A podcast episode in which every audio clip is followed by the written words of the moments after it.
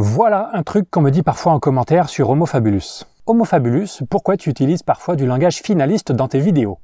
Pourquoi tu dis que la morale a évolué pour rembourser des coûts d'opportunité ou qu'elle sert à rembourser des coûts d'opportunité? Est-ce juste un abus de langage? Si oui, ne crois-tu pas qu'en tant que vulgarisateur, tu dois faire très attention à ce que tu dis? Sinon, ne serais-tu pas un gros imposteur? À mes abonnés, vous ne me laissez rien passer, mais vous avez raison d'être exigeant avec les personnes qui vous racontent des trucs sur YouTube.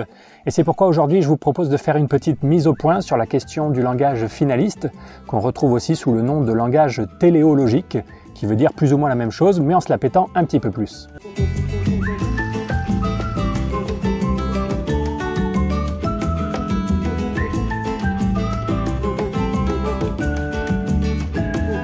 Clarifions d'abord un peu ce concept de finalisme.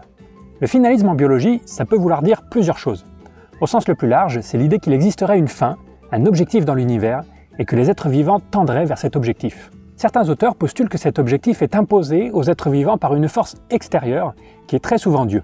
C'est une position assez proche de celle défendue par Platon et aussi assez proche de celle des défenseurs du dessin intelligent aujourd'hui. Ces personnes nous font remarquer que la complexité du vivant ou la belle organisation du vivant ne peut pas être due au hasard, à des processus non dirigés. Elle ne peut être due qu'à un créateur qui impose ses objectifs. C'est l'argument créationniste classique avancé par William Paley dès 1802.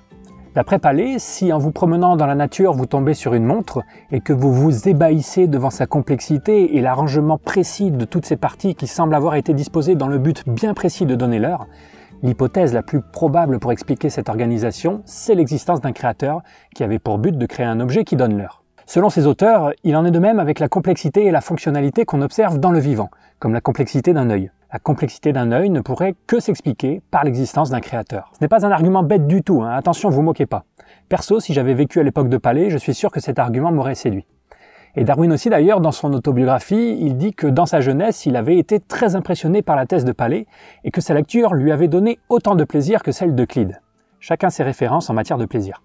L'argument créationniste n'est donc pas bête du tout, c'est simplement qu'après l'identification du mécanisme de sélection naturelle par Darwin quelques années après, l'hypothèse de Palais perd beaucoup de sa crédibilité relative. On y revient dans un instant. Donc certains auteurs ont postulé que les êtres vivants avaient des objectifs qui leur étaient imposés de l'extérieur. D'autres ont postulé que ces objectifs seraient plutôt internes, qu'ils viendraient de l'intérieur plutôt que d'un dieu extérieur. Il existerait, dans les êtres vivants, une force interne, un principe qui les fait évoluer dans une direction donnée. Ça, c'est une idée qu'on fait plutôt remonter à Aristote, qui a été pas mal débattue au XVIIIe et XIXe siècle, qu'on retrouve encore chez Lamarck par exemple. Et on appelle généralement vitalistes ces personnes qui postulent des forces et des principes internes aux êtres vivants. Aujourd'hui, ces idées ont plus ou moins disparu, même si on va les retrouver encore un petit peu au XXe siècle sous la plume d'Henri Bergson par exemple et de son élan vital. Enfin, certains auteurs, qu'ils soient théistes ou vitalistes, vont plus loin que de dire simplement d'où viennent les buts que semblent suivre les êtres vivants. Ils précisent aussi ce que seraient ces buts plus de complexité, plus d'intelligence, plus de perfection, sans jamais toujours définir ce qu'ils entendent vraiment par là. Cette vision du vivant conduit généralement à établir des hiérarchies, comme sur cette image que vous connaissez tous, image doublement trompeuse, puisque non seulement elle semble impliquer que l'humain serait l'étape ultime de l'évolution, mais qu'elle présente en plus une vision linéaire et non en embranchement de l'évolution. Mais la hiérarchisation du vivant existe depuis plus longtemps que les services d'impression sur t-shirt. On l'a fait remonter à Aristote et on la retrouve encore tout au long du Moyen Âge et de la Renaissance, comme dans ce dessin de Diego Valadez publié en 1579.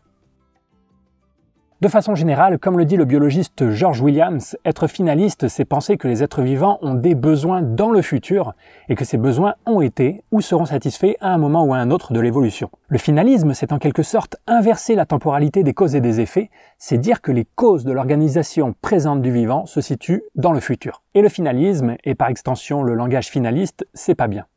D'abord, c'est pas bien de dire que les effets précèdent les causes parce que ça ne colle pas bien avec ce que la physique nous dit du monde, mais c'est pas bien aussi parce que les concepts finalistes tels que je viens de vous les décrire sont à l'opposé de ce que nous dit la théorie de l'évolution de notre copain Charles. Charles nous dit que la bonne et belle organisation que l'on observe dans le vivant peut s'expliquer sans faire appel à un élan vital interne aux êtres vivants.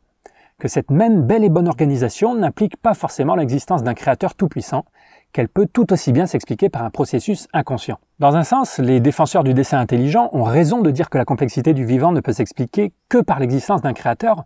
Palais avait raison dans un sens. Mais Darwin nous dit que le créateur peut tout aussi bien être un créateur avec un petit c qu'un créateur avec un grand c, c'est-à-dire un processus inconscient plutôt qu'un Dieu conscient et intentionnel. C'est là une des grandes forces de la théorie de Darwin. Charles nous dit aussi que la notion de hiérarchie dans le vivant ne va pas de soi.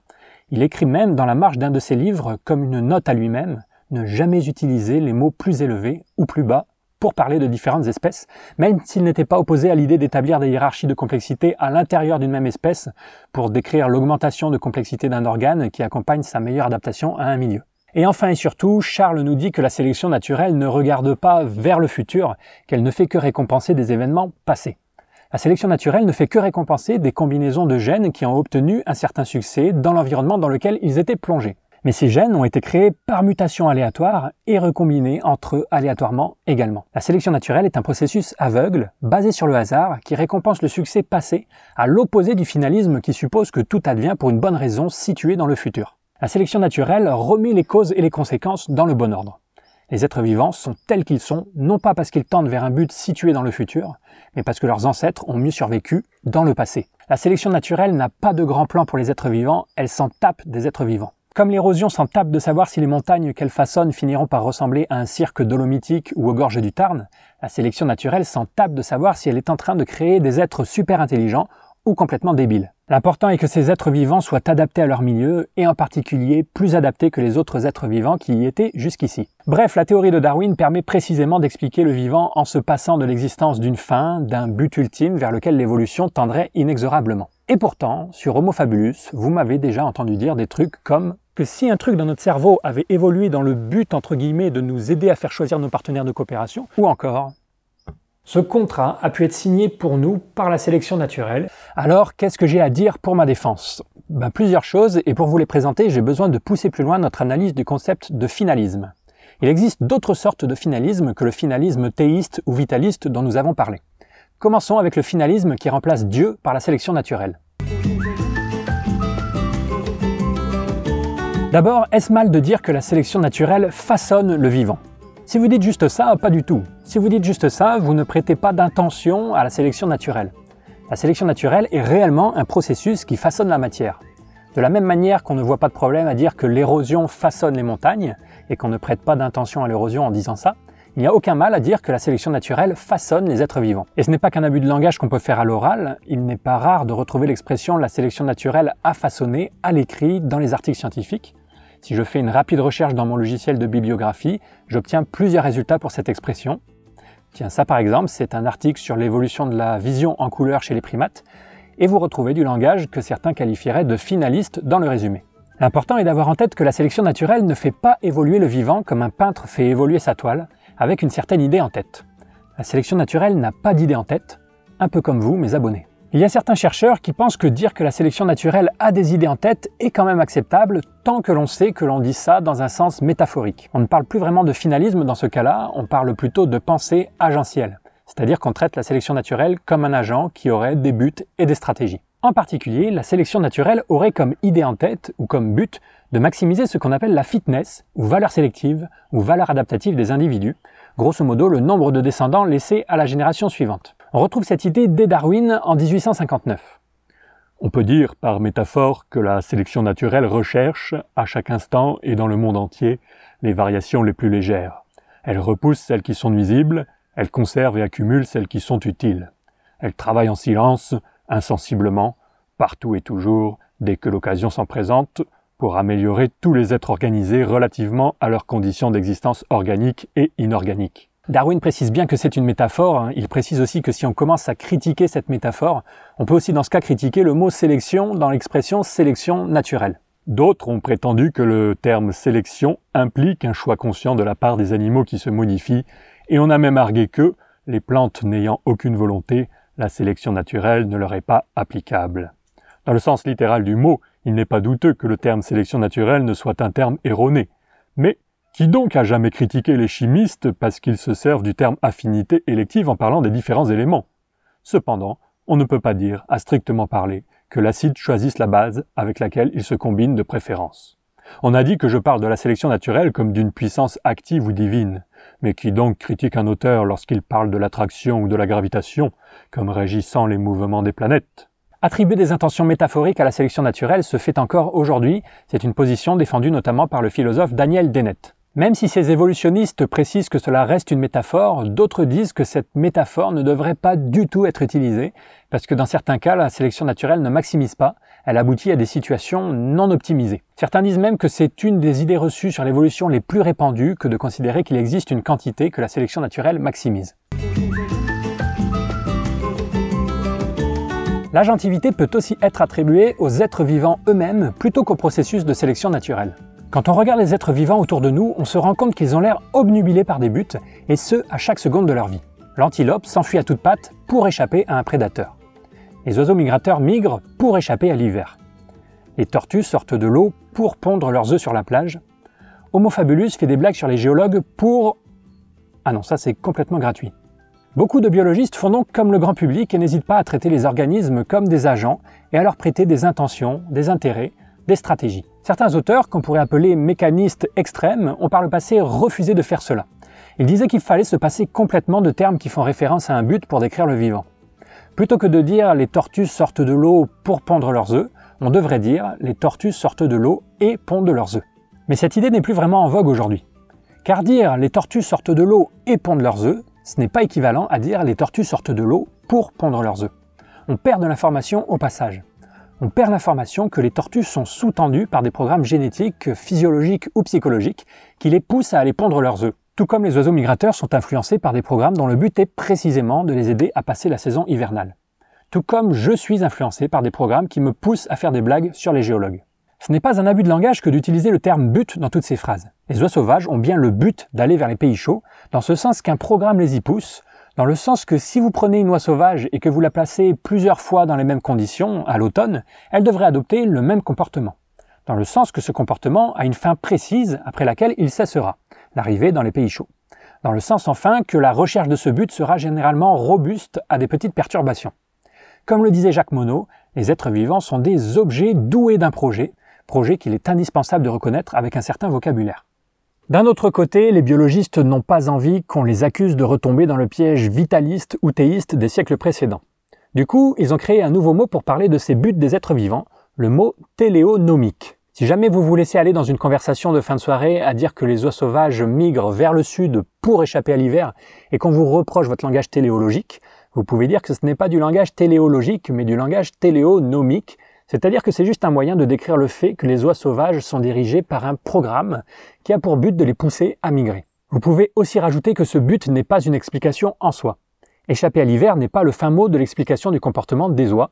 Ce que le biologiste doit chercher à expliquer, c'est pourquoi il est important pour ces oiseaux d'échapper à l'hiver. On se rapproche de la fameuse distinction proximale-distale dont on a déjà beaucoup parlé dans la série sur la morale et sur laquelle nous allons maintenant nous attarder à nouveau.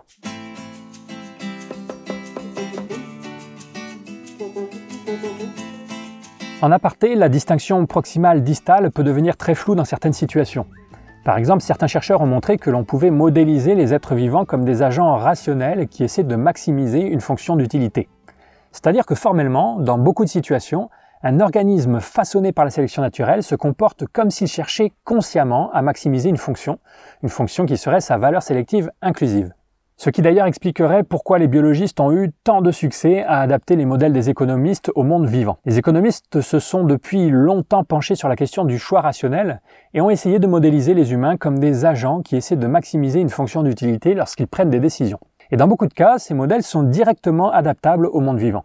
Tout ce que les biologistes ont à faire, c'est de dire que ce que les êtres vivants maximisent, ce n'est pas de l'utilité, de l'utilité monétaire par exemple, mais de la valeur sélective inclusive, c'est-à-dire de la valeur sélective qui inclut les effets sur la valeur sélective d'autres individus apparentés ou du même type.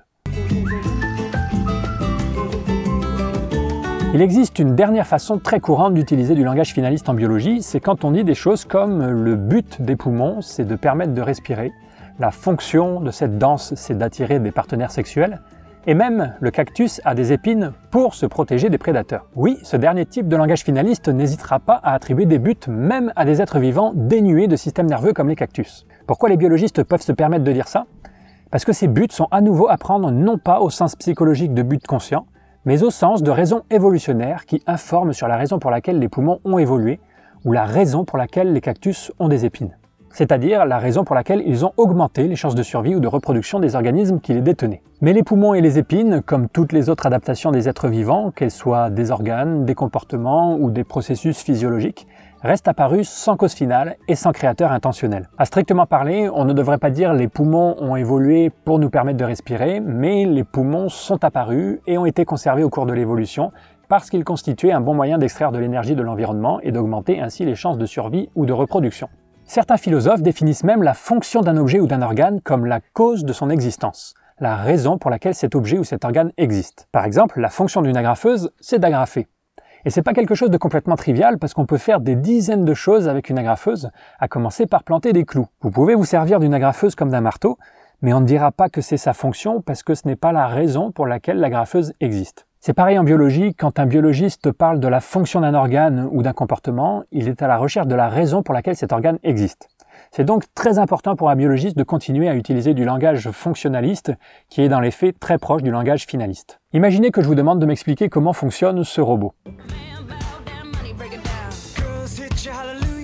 Ce serait aberrant de le faire sans mentionner que les différentes parties de ce robot ont été créées par les ingénieurs dans un certain but. Ce serait aberrant de ne pas dire que la fonction de ces quatre trucs qui lui pendent du corps et qu'on appelle des pattes, c'est de pouvoir se déplacer. Que c'est pour permettre au robot de se déplacer que les ingénieurs ont créé ces appendices? C'est pareil en biologie, on a besoin du langage finaliste pour décrire le vivant, mais on sait que le créateur des adaptations n'est pas un processus conscient et intentionnel, mais un processus aveugle. Il y aurait encore plein de choses à dire sur le fonctionnalisme en biologie, mais j'essaierai d'en faire une autre vidéo un jour, après les dizaines d'autres vidéos que je vous ai déjà promises. Je rejoins en tout cas Guillaume Lecointre qui disait récemment ceci lors d'une conférence.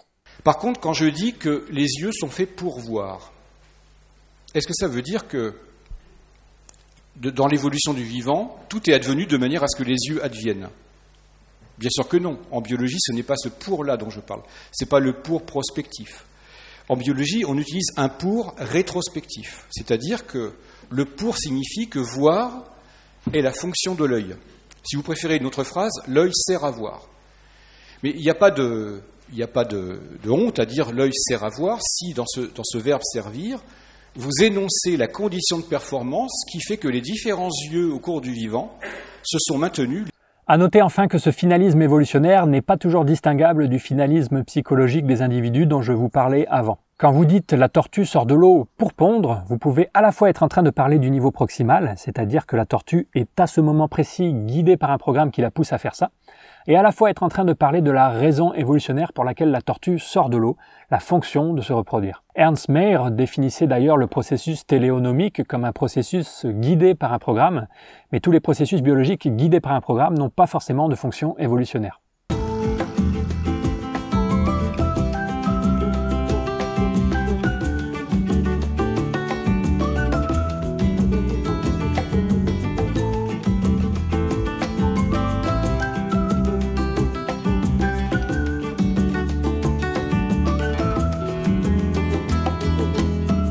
Toutes ces façons de concevoir le finalisme en biologie expliquent pourquoi, si vous débarquez dans une conférence de biologistes, ce que je vous souhaite un jour, vous allez entendre du langage finaliste partout autour de vous.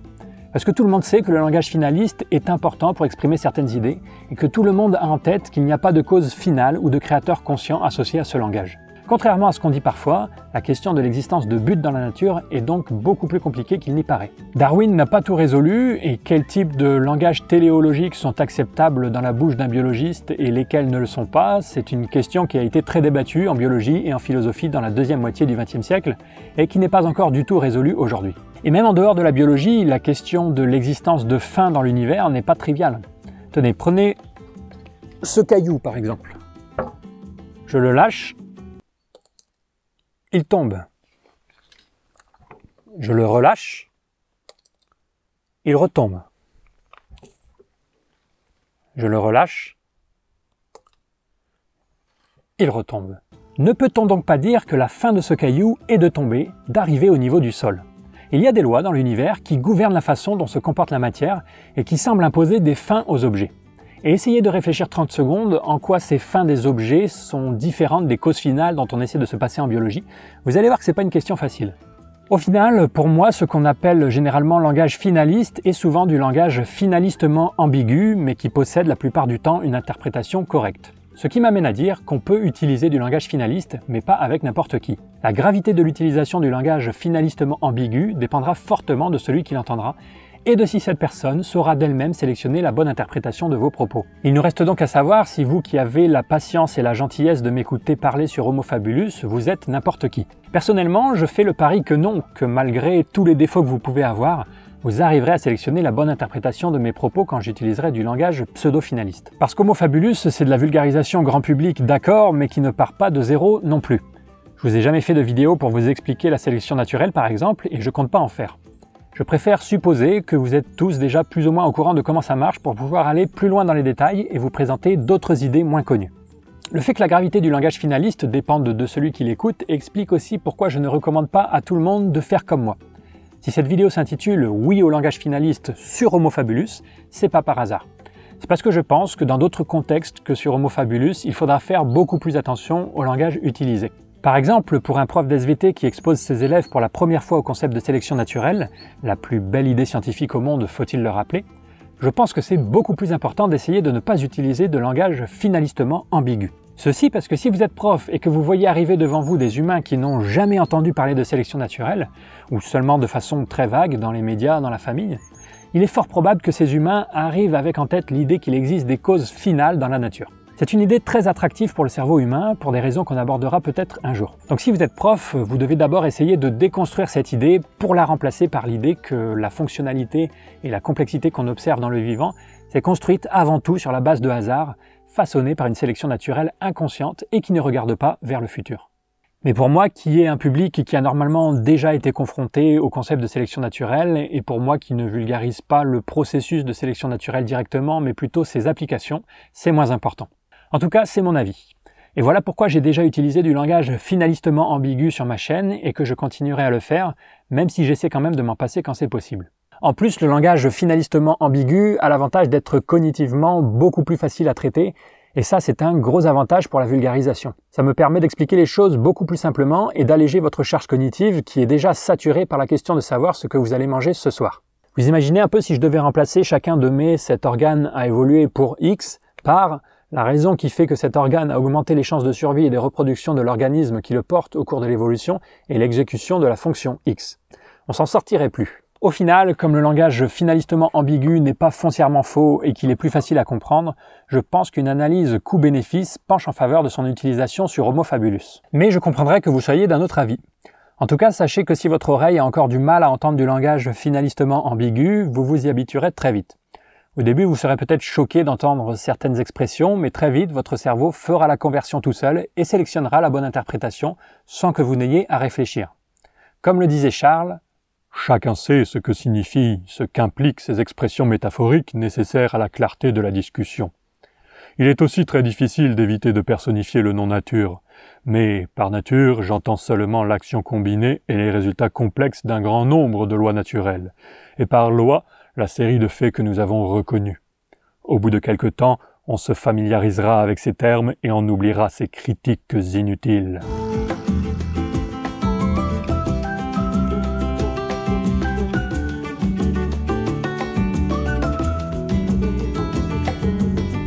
Résumons tout ce qu'on vient de dire, il y a plusieurs façons de concevoir le finalisme en biologie. La première, c'est de dire qu'il existe un créateur supernaturel ou des forces supernaturelles dans l'univers qui dictent des objectifs aux êtres vivants. La deuxième, c'est de dire que ce créateur n'est pas un créateur supernaturel, mais un processus inconscient, la sélection naturelle. Et certains rajouteront que bien que ce processus soit inconscient, il est utile de le décrire comme un processus qui a un but, celui de maximiser la valeur sélective des êtres vivants. La troisième, c'est de dire que les êtres vivants eux-mêmes peuvent être décrits comme ayant des buts.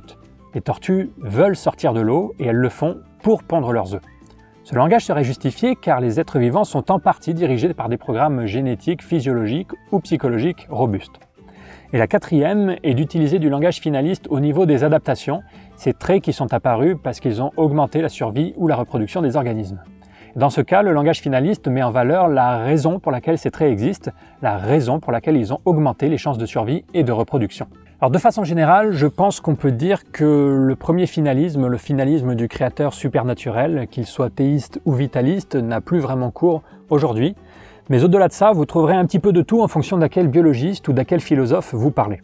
Certains chercheurs sont plus tolérants que d'autres au langage finaliste et au langage agentiel.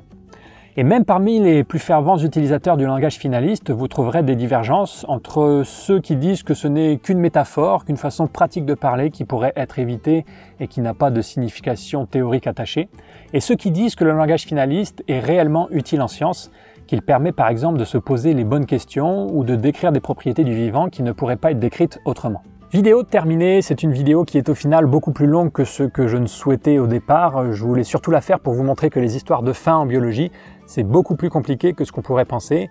Et qu'encore aujourd'hui, en 2020, il y a des chercheurs qui travaillent sur la question de savoir si c'est formellement justifié, par exemple, de dire qu'un organisme se comporte dans le but de maximiser sa fitness. Quand vous verrez à l'avenir dans les commentaires des gens me reprocher d'utiliser du langage finaliste, je vous serai donc gré de les rediriger vers cette vidéo. Mes experts sur cette vidéo sont Pierrick Bourra, philosophe de la biologie, qui a travaillé sur le concept de sélection naturelle et analysé si ce concept pouvait être débarrassé de toute spécificité biologique, et Jean-Baptiste André, biologiste de l'évolution et spécialiste de l'évolution des comportements sociaux.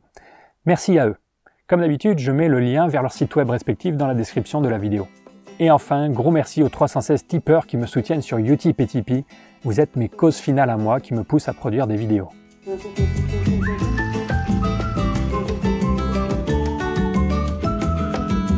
À bientôt, mes abonnés. Oui, c'est Darwin qui parle. Je vous souhaite euh, de maximiser votre fitness autant que vous le souhaitez.